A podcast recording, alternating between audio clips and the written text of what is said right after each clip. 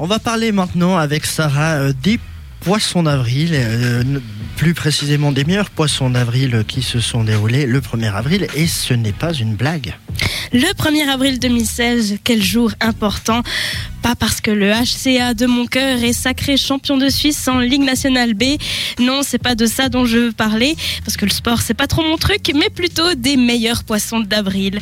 Ah oui, on a rigolé cette année et c'est la journée où on colle des poissons en papier dans le dos, où on fait des blagues, où, où on se raconte des mensonges et on a le droit.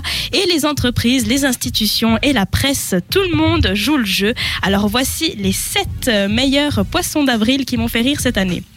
Premièrement, on a le, on a l'entreprise H&M qui lance la collection Mark Zuckerberg. Et pour la petite histoire, le créateur de Facebook ne porte que des jeans et des t-shirts unis.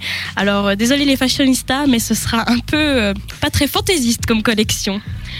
On a aussi l'armée américaine qui annonce avoir trouvé la clé de la téléportation. Alors, s'ils pouvaient me téléporter dans un monde sans armée, sans guerre et avec plein d'amour, ça serait vraiment super sympa. Merci beaucoup les gars. C'est très joliment dit.